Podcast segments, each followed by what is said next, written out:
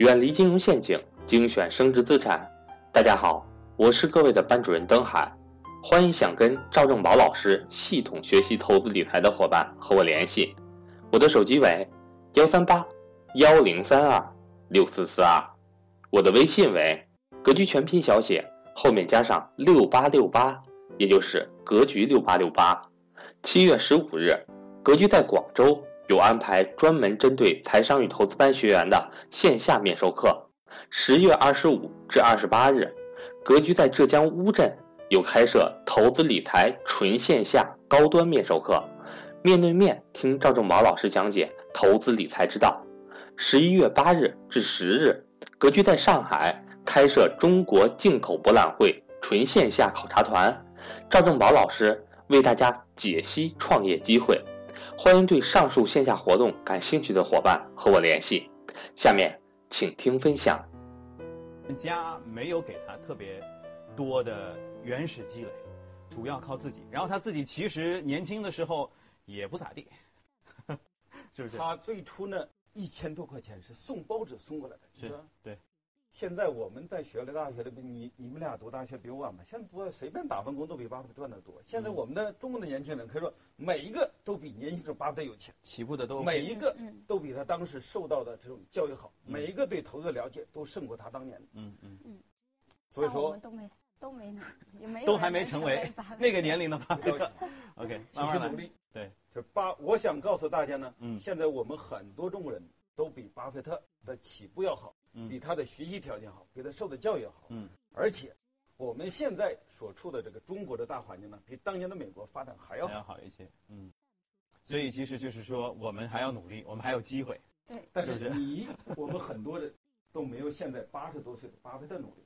对，同样是八零后，人家是啊，现在快八十八岁了。嗯，我想两位也是八零后，你们可能没有巴菲特努力，我敢说。嗯嗯，他经常，我举个例子啊。嗯。美国有三千多家上市公司，这些年报，嗯，巴菲特每一份都看，嗯，每一份年报都比我的大拇指还要厚。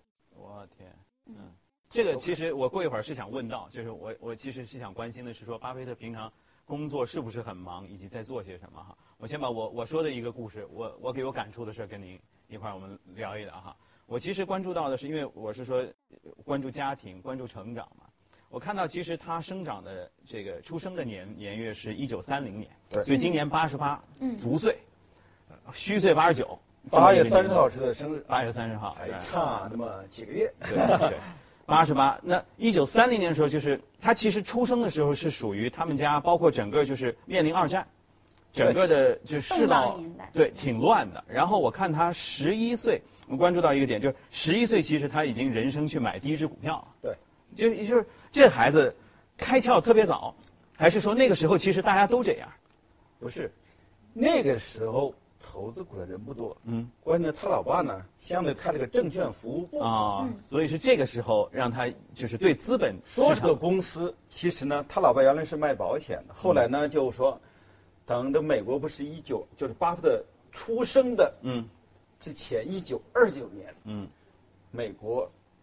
黑色星期大崩盘，嗯。嗯，巴菲特说，就是在大崩盘的时候，他妈妈怀了他，说他只是在大崩盘的时候进到他妈妈肚子里。OK，他从小他就带着证券市场的基因。啊，有可能像我们古代的帝王冲天哪，嘣一声雷，那些证券市场一声爆雷，而且是低位进去的。OK，然后爸爸呢就说推销债券，是。开了个证券部，主要是债券慢慢获得股票。其实那个时候就是炒股人也不多。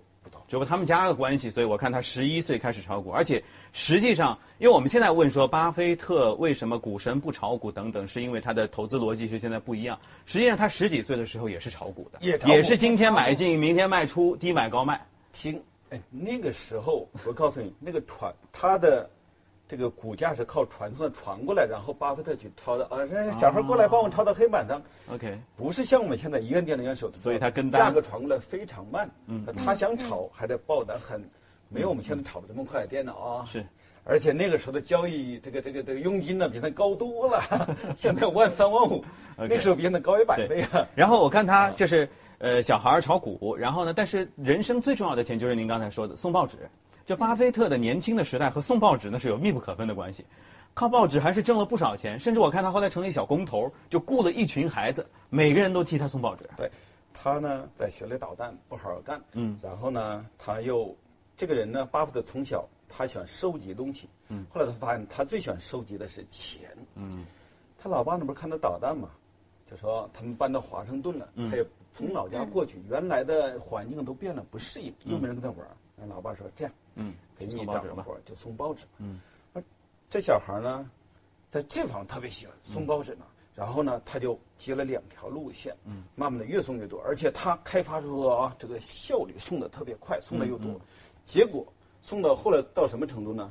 他一个月挣的钱，比他教他的高中老师挣的还要多。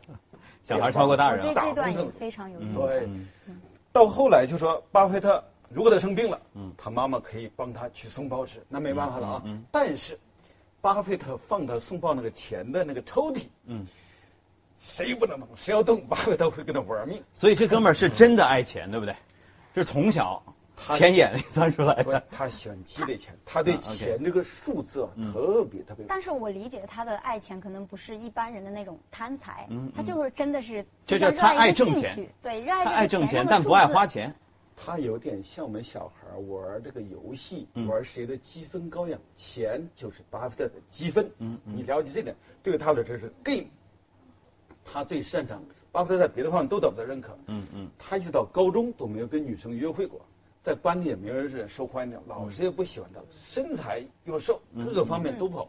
但是在赚钱上，他的老师都巴菲特，你说买什么股票？他会气的老师，他说老师你买什么？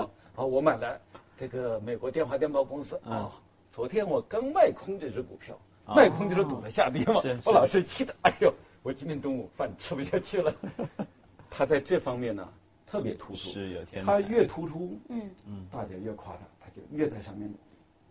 他在攒钱呢，就是巴菲特。所以说，我说，对于赚钱来说，巴菲特说，我注重的不是结果，我注重的过程。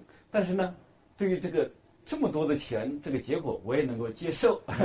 但是他，你想想，跟巴菲特同时代的什么索罗斯，什么各种各样的这种投资大腕都退休了。嗯，巴菲特现在身价曾经到过世界首富。嗯，这。六千啊，就是四千多亿人民币啊，六百多亿，现在又到七百多亿了，都接近五千亿人民币了，早都可以退休了。嗯，还在一线。一线对，除了两百多亿是他两个帮手管的股票投资，剩下全都是自己管。嗯，我事必躬亲啊。这个非常的勤劳专注，要比你们台长还要累。呃，但是八十多岁了还干这个事儿，肯定是这事儿我们不能评论。我们不能说，只能说比我们